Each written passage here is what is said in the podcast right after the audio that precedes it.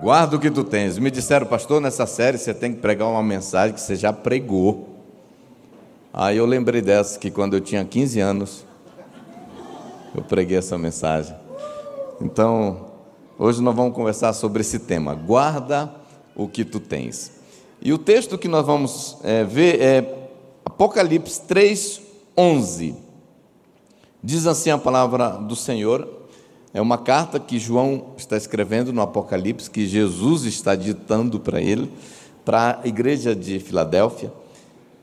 Diz assim, a, nas palavras de Jesus: Eis que venho sem demora, guarda o que tu tens, para que ninguém tome a tua coroa.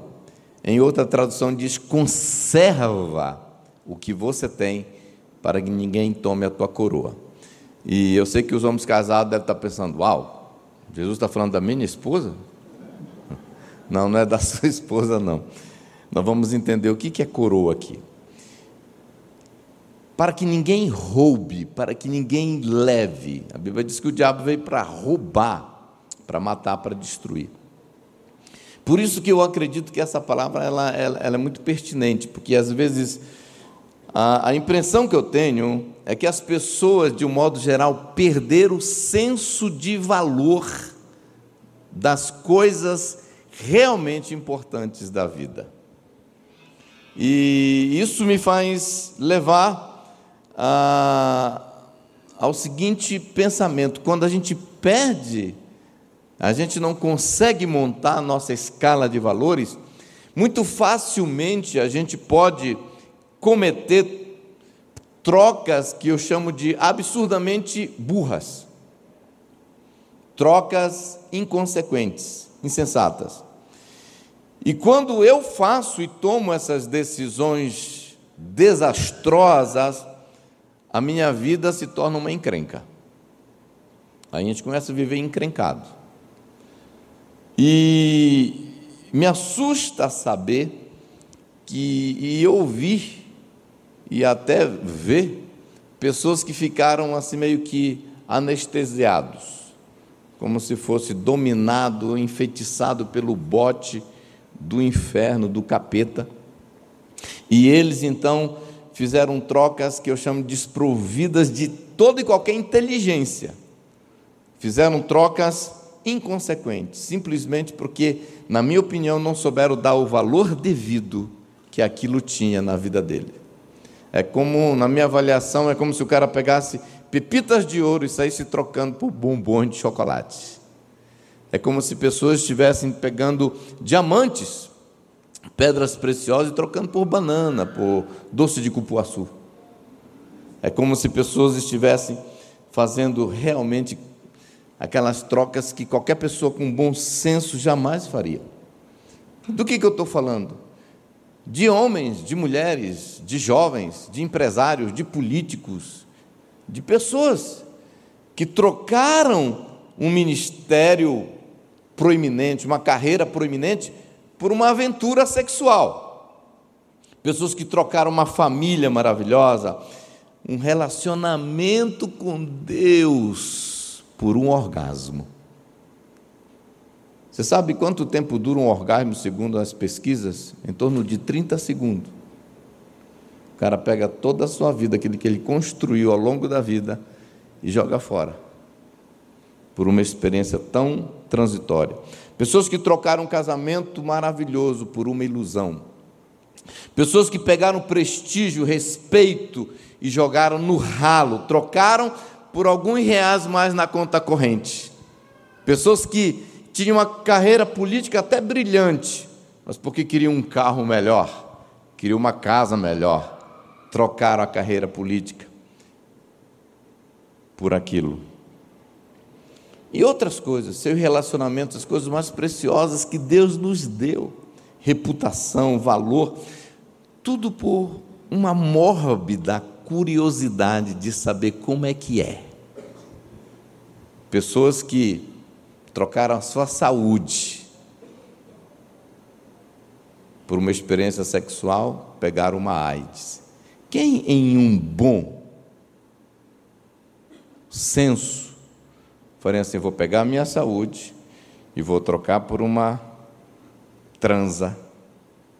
E aí vou pegar uma AIDS. Quem que faz isso? Mas as pessoas estão fazendo, loucamente, inexplicavelmente. E para mim, eles trocaram a paz pela angústia, eles trocaram a alegria pelo desespero, a honra pelo vexame. Eles trocaram muitas vezes o reconhecimento pelo, pelo, pelo repúdio.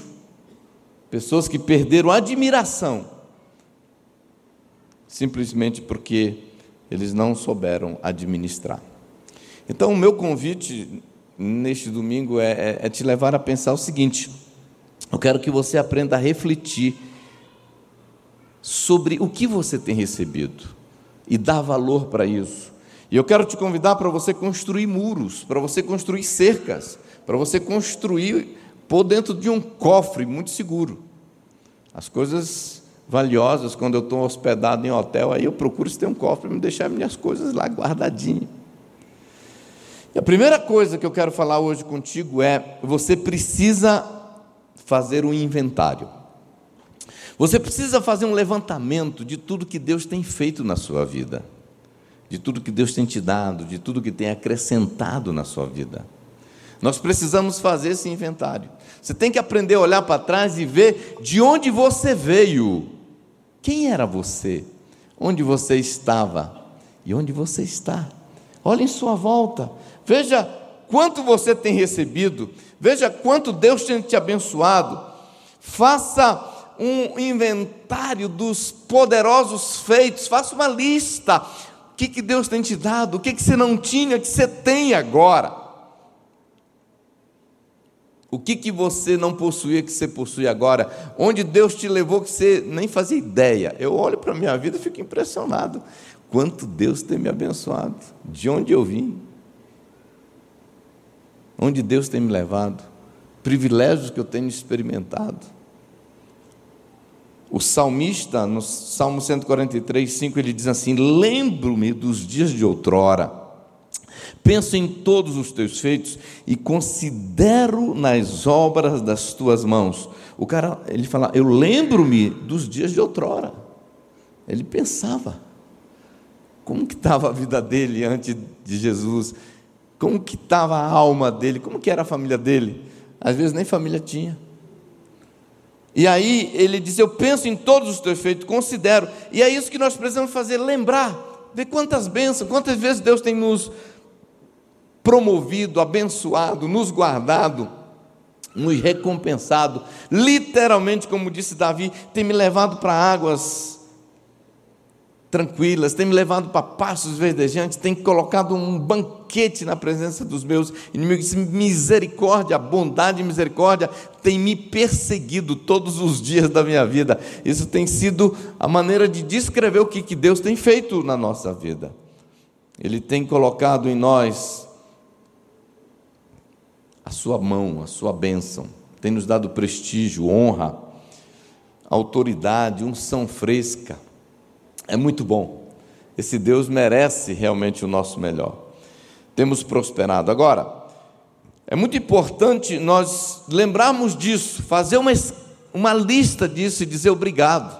Porque quando você tem consciência de tudo que Deus te deu, de tudo que Deus fez por você, está fazendo, te levando, você fazendo isso, duas coisas vão surgir no seu coração. Primeiro, é um sentimento de gratidão. Você vai dizer: Obrigado, Senhor, obrigado, Jesus. Eu não merecia, isso é graça, isso é bondade do Senhor. E a segunda coisa, você vai falar assim: Eu vou proteger isso, eu vou guardar isso, eu não vou perder isso. Então, é, eu costumo dizer que houve um dia na vida de Davi que ele não teve a sabedoria para fazer um inventário. Ele estava passeando no alpendre do seu palácio. Quem era Davi? Um jovem, pastorzinho de ovelhas. E onde ele estava agora? Quem era Davi? O renome, a glória, a graça, o poderio, a riqueza. E ele está lá no alpendre do seu palácio, um bom momento para ele falar: onde eu, olha onde eu estou, eu sou rei, eu tenho um palácio, eu, eu, eu, eu sou a última palavra em Israel. Ao invés dele pensar nisso e agradecer a Deus, ele se distraiu com uma mulher tomando banho. Ele mandou chamar essa mulher. E no dia que Davi se envolveu com Betseba, ele deixou de fazer o que nós devemos fazer sempre na nossa vida. E Deus, para ajudar Davi, manda o profeta Natan. Você vê que essa companhia era bem antiga já, né? E o profeta Natan chega lá com Davi. E ele começa uma conversa muito bem elaborada, porque ele não podia chegar lá repreendendo, adúltero, sem vergonha, porque era o rei. Ele não podia chegar lá, porque senão ele perdia o pescoço, perdia a cabeça. Igual eu, eu, eu, eu, eu tomo muito cuidado quando vou falar com o chefe aqui. Entendeu? Então o Natan fala assim: olha, Davi tinha dois homens, um muito rico, e ele tinha muitos bois, ovelhas, e tinha um muito pobre, que só tinha uma ovelhinha, que foi criada em casa com os filhos, uma ovelhinha de estimação. E você nem sabe, Davi, chegou um viajante, e esse homem rico mandou preparar um almoço para ele, mas ao invés dele ir lá buscar na sua fazenda uma ovelha entre tantas, ele pegou a única ovelhinha daquele seu vizinho pobre e matou e preparou como almoço para o seu hóspede. A Bíblia diz que a ira de Davi se acendeu e ele disse: certamente esse homem tem que morrer.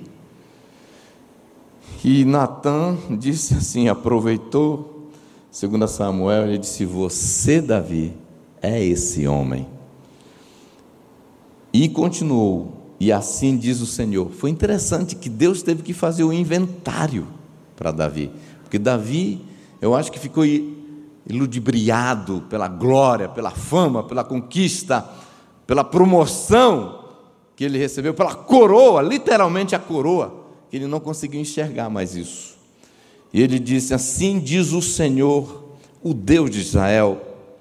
Disse Davi: Eu ungi rei de Israel, eu livrei das mãos de Saul, dei a você casa e as mulheres do seu senhor, dei a você a nação de Israel e Judá.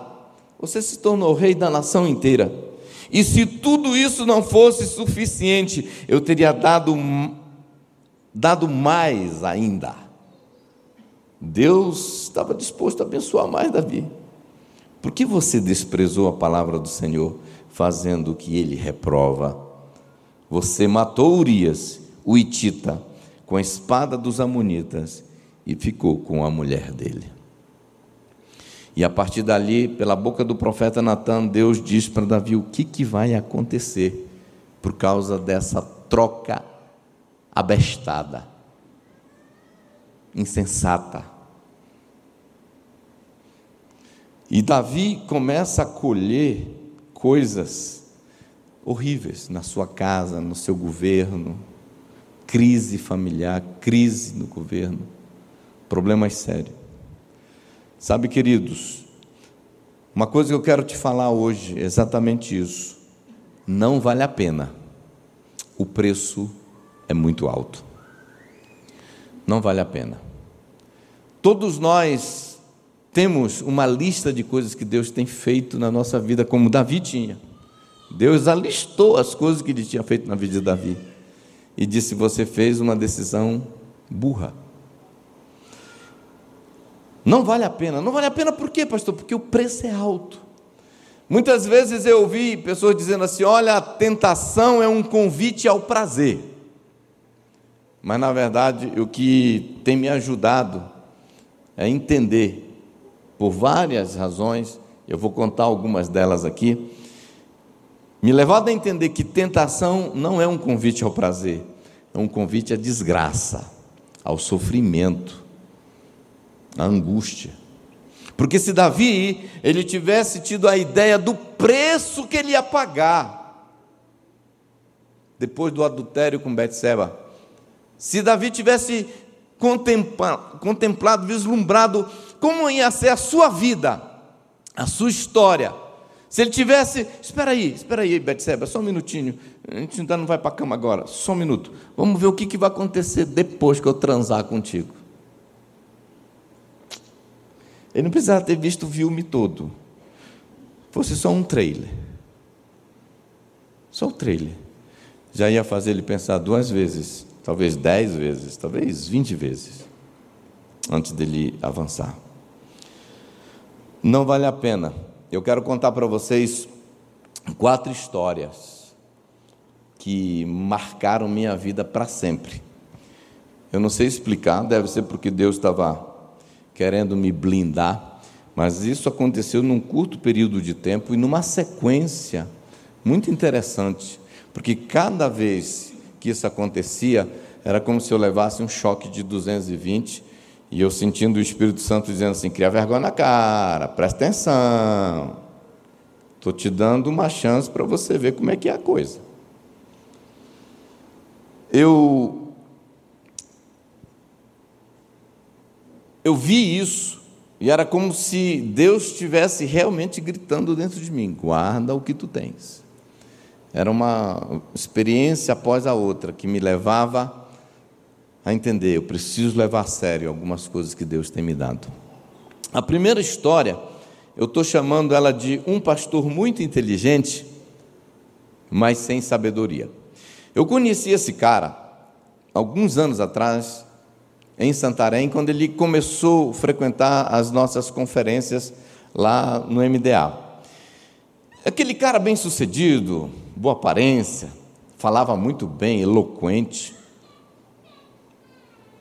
um cara com um perfil intelectual invejável, um profundo conhecedor da Bíblia.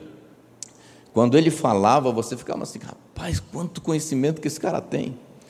E eu, eu, eu, eu fui fazendo amizade com ele, eu lembro que nós almoçamos juntos, foi muito legal, eu gostei, eu, eu admiro pessoas que têm esses dons assim. Eu gosto de estar perto, eu gosto de aprender. E fizemos uma amizade, ele foi embora. Depois, um tempo, eu recebi uma ligação, ele me convidando para estar ministrando em uma conferência na igreja dele. Eu fui para aquela cidade, fiquei ali uns três dias. Quanto mais eu conhecia aquele cara, mais eu gostava dele.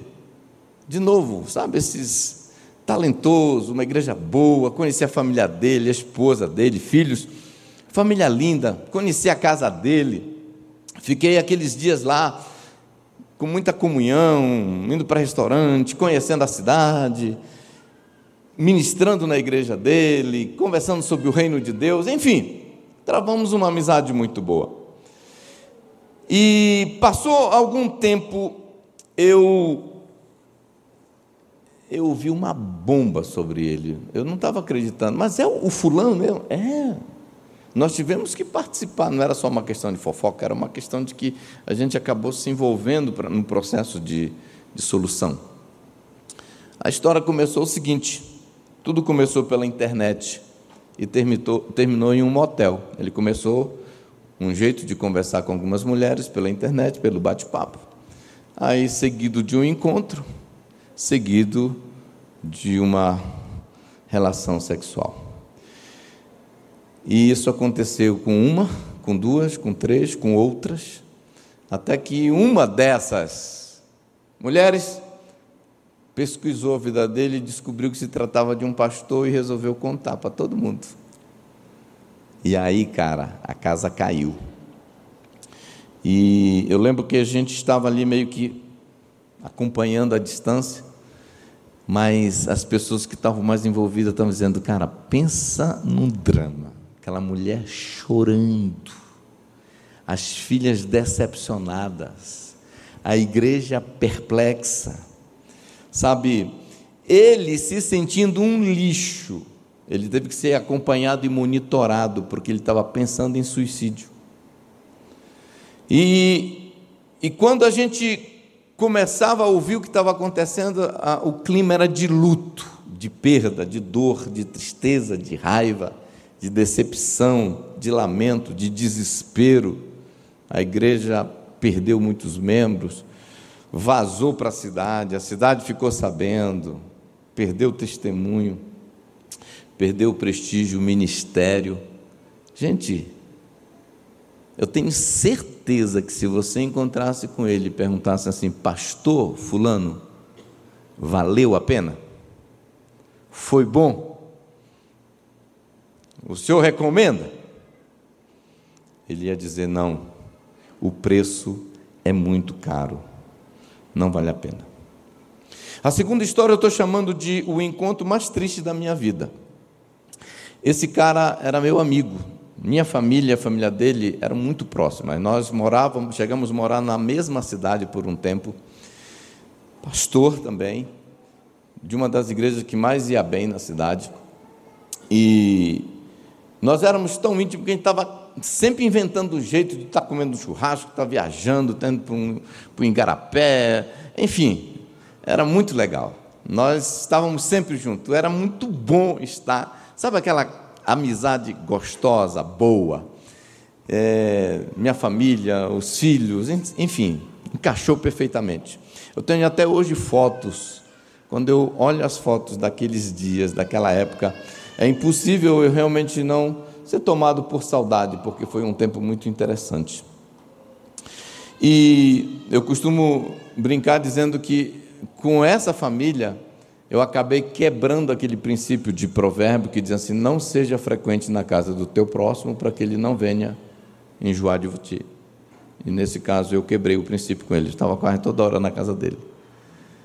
A gente é, era tão amigo, mas um dia a situação explodiu. Qual era o problema dele? Ele tinha uma fraqueza um pecado, desde a adolescência, nunca contou, nunca abriu o coração, por isso que eu falo, você precisa entender um pouco sobre transparência, sobre a importância de deixar ser conhecido. Porque às vezes a gente pensa, ah, isso é uma coisa do meu passado.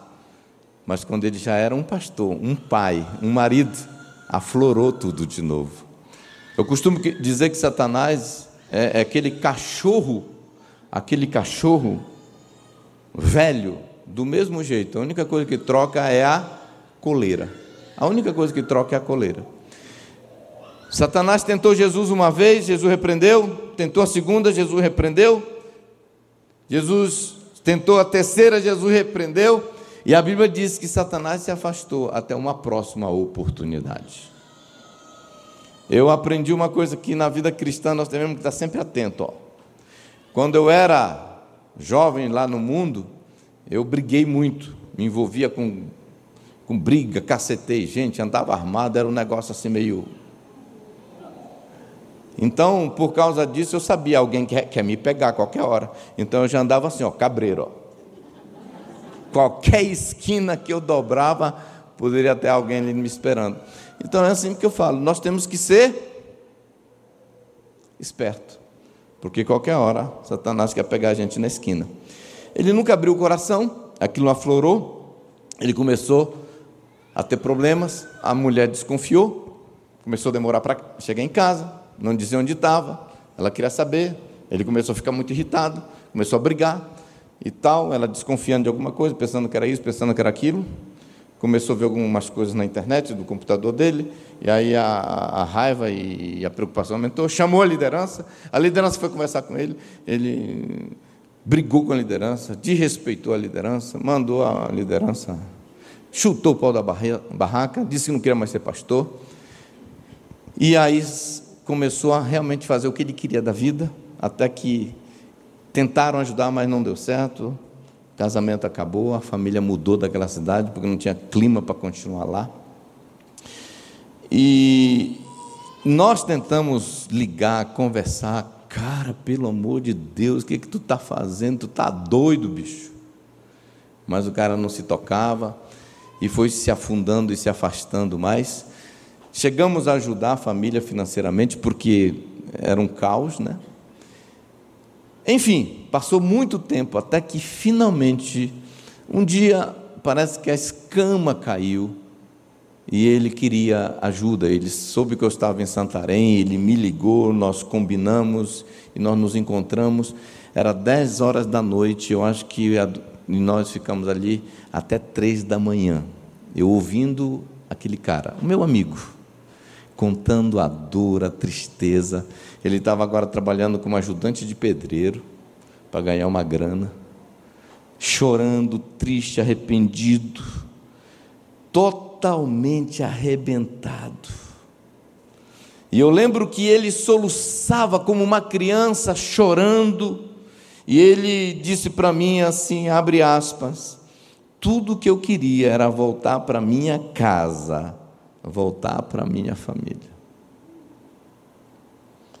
Eu lembro que em um certo momento eu fiquei em pé, porque ele estava chorando, a gente se abraçou, ele soluçava, irmão, eu nunca vi alguém chorar tanto assim que o corpo tremia, ele soluçava, encheu meu ombro de lágrima, catarro, escambau. Chorando ali, e ele dizia assim: Me ajuda, fala com ela, espera me aceitar de volta, fala para meus filhos me aceitarem de volta. E eu já sabia, eu já tinha tentado, já tinha conversado, a situação era muito complicada. E eu abraçava ele, ele tremia, chorando, pedindo ajuda. E sabe, irmão, naquele momento eu me senti tão impotente abraçando o meu querido amigo. E tudo que eu podia fazer por ele era só abraçar ele forte e carinhosamente. Nós terminamos aquela conversa naquela noite e pensando, meu amigo está tá sentindo tanta dor, tanta tristeza, está se sentindo um lixo. Eu fui para casa tentar deitar na minha cama, mas eu confesso que eu tive dificuldade de pegar no sono, porque eu, eu estava perplexo. Essas coisas deixavam assim, falando, meu pai, como é que pode?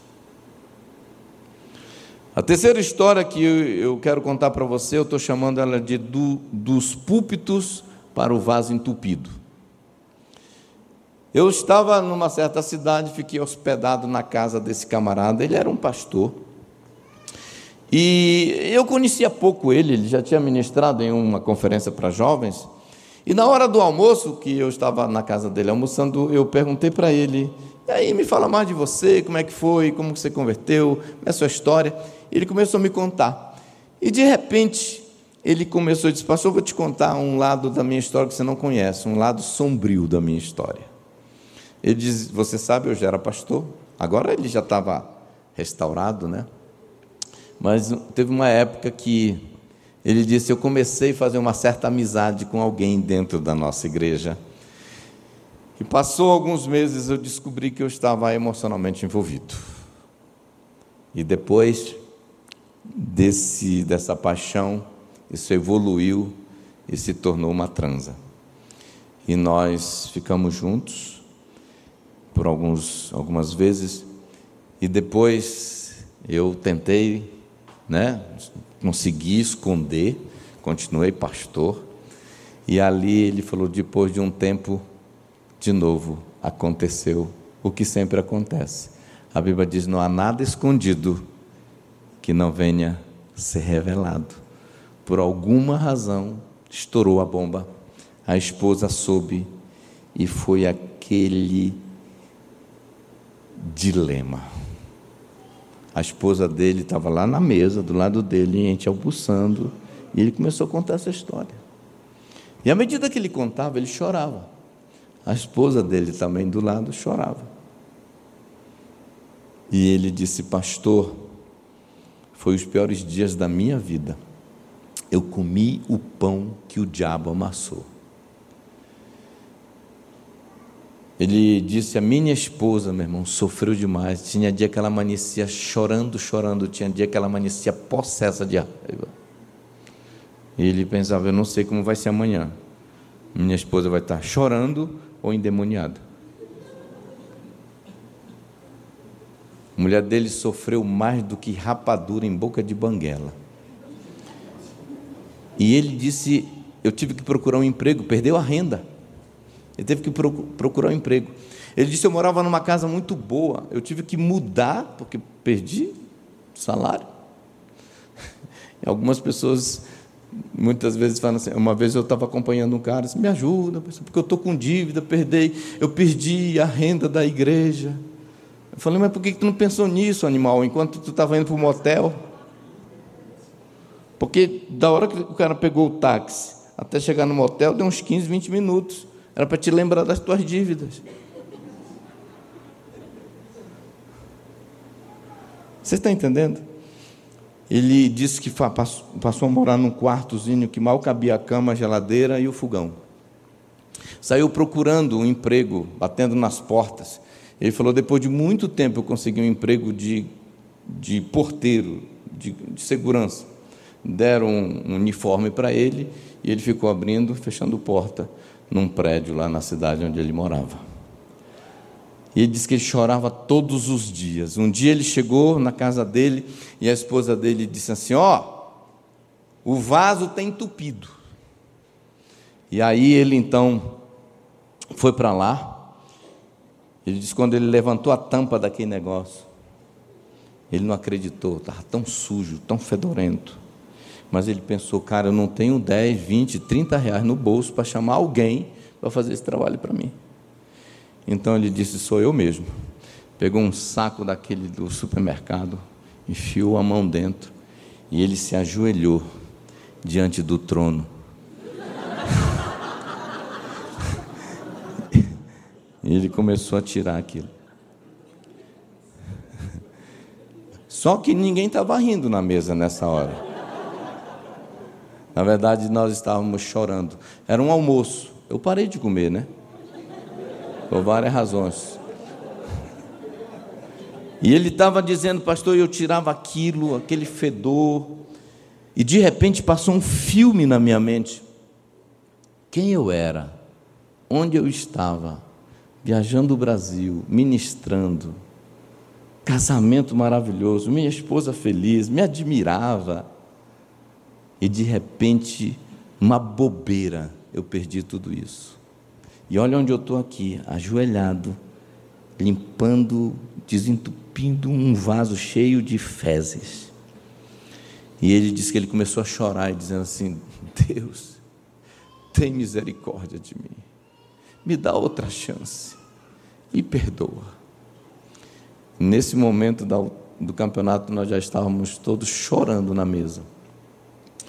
Eu voltei para casa depois daqueles dias hospedado com aquele pastor falando: Meu Deus, como é que pode, hein? Terceira situação, num período de tempo muito curto. Senhor, o que você quer falar comigo? Aí eu estou viajando de Boa Vista para cá, para São Paulo. Eu não morava aqui, morava em Boa Vista, era pastor lá. E aí o meu avião faz uma escala em Manaus. E ali pessoas descem, pessoas sobem, eu estou ali aguardando a continuação do voo, estou com um livro, aquelas é, Arrependimento das Obras Mortas, do pastor Ebe Cirilo.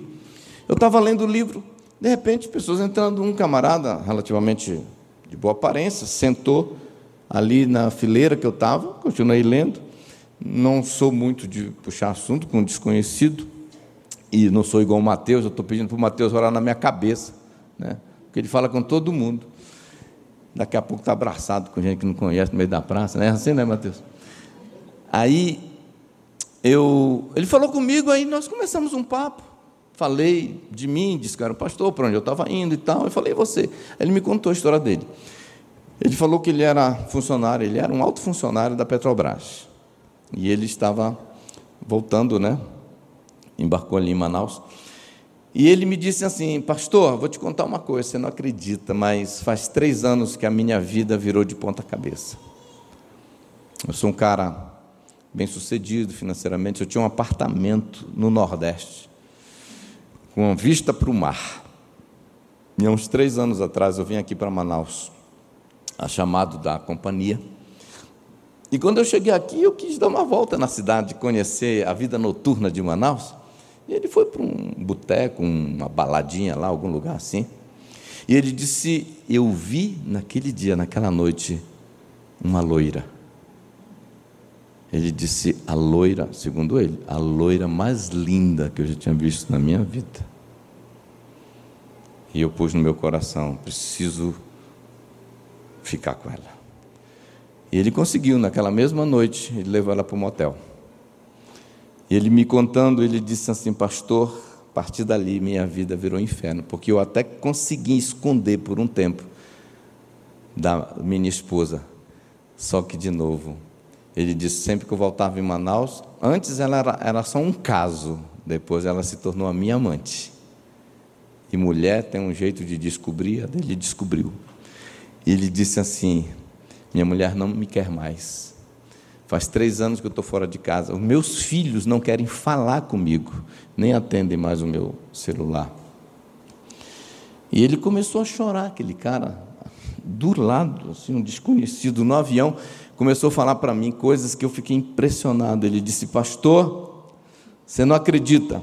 Na palavra dele, ele disse assim: Eu sinto falta da minha casa, eu sinto falta da minha família. Se eu tenho saudade quando eu pegava meus filhos, nós íamos para a praia juntos. Eu sinto saudade quando eu ia para o shopping, segurando na mão do meu filho menor. Ele disse, pastor, eu sinto saudade, eu sinto faz três anos, eu sinto saudade da comida da minha esposa. A gente não se dá conta de que algumas coisas têm tanto valor. Ele diz: Eu sinto falta quando eu chegava em casa do trabalho, pegava uma rede e colocava lá na varanda, lá na, na sacada do meu apartamento, ficava só de cirola lá chamava meu filho para coçar minhas costas. E ali, naquele aconchego, aquele mimo do casamento, aquele mimo da família, aquele ambiente que muitas vezes a gente não se dá conta de quão valioso e importante é. E aquele cara estava chorando, mas chegamos em Brasília, o avião pousou, nós nos despedimos. Eu dei aquele livro de presente para ele, ele, leva esse livro, lê. Eu falei assim: Jesus pode mudar a sua história. Ele foi. Eu suspirei, eu falei, Senhor, obrigado. Pensei na minha esposa, nos meus filhos, falei, obrigado pela minha família, Senhor. Eu falei, Senhor, me ajuda a guardar o que tu tens me dado. Quando eu ouvi a história daquele cara, eu lembro que quando eu estava conversando com ele, eu perguntei, e a loira? Ele disse, cara, a loira é o seguinte, depois passou a paixão e voltou à realidade. E até hoje não consigo me livrar dela. Ela é a mulher que eu fico aqui em Manaus quando eu venho para cá. E aí eu lembrei daquela letra da música Essa Tal Liberdade, daquele grupo, só para contrariar. Porque eu eu pensei, olha a história dele. A letra diz assim: se você sentir vontade de cantar, repreenda.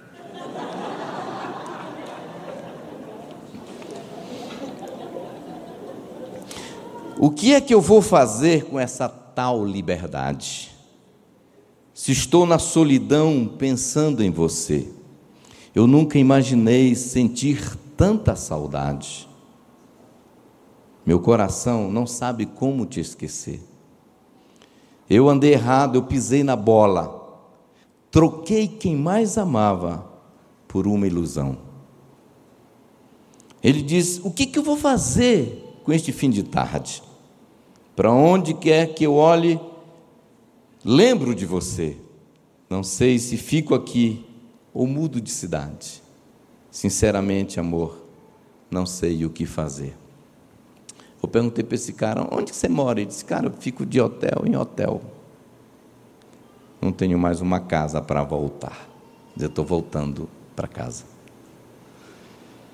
Eu me despedi dele com esse pensamento. Uma vez eu lembrei de um cara que pregou, um pastor norte-americano, ele disse assim: Se você quer viver um inferno na sua casa, então adultere.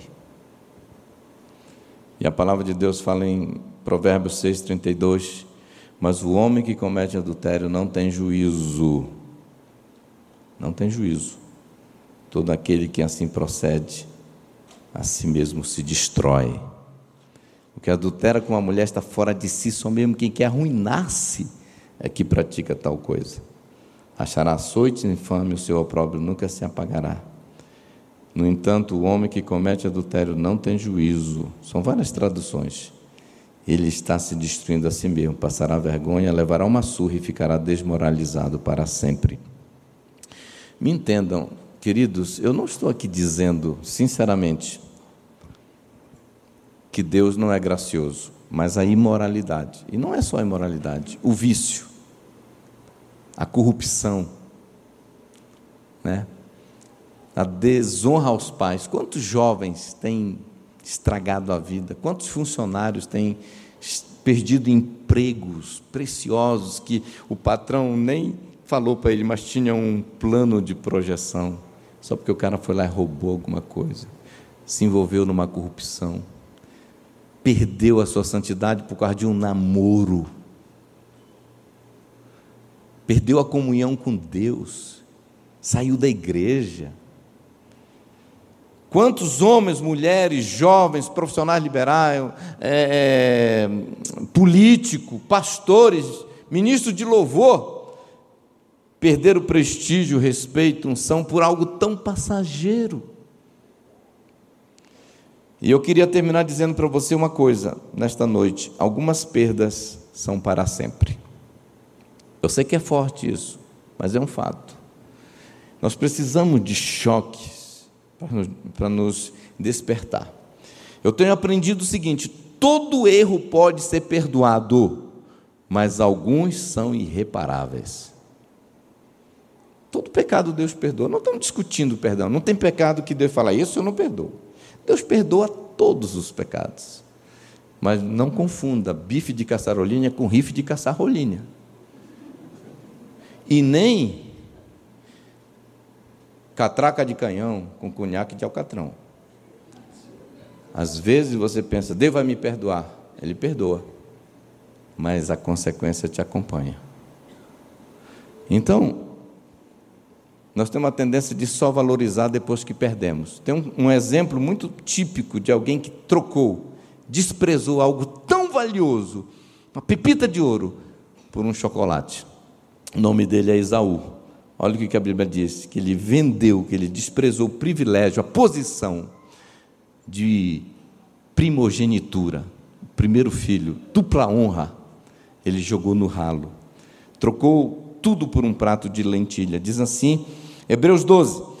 Que não haja nenhum imoral ou profano como Isaú, que por uma única refeição, um prato de lentilha, ó, aqui tem lentilha nesse prato.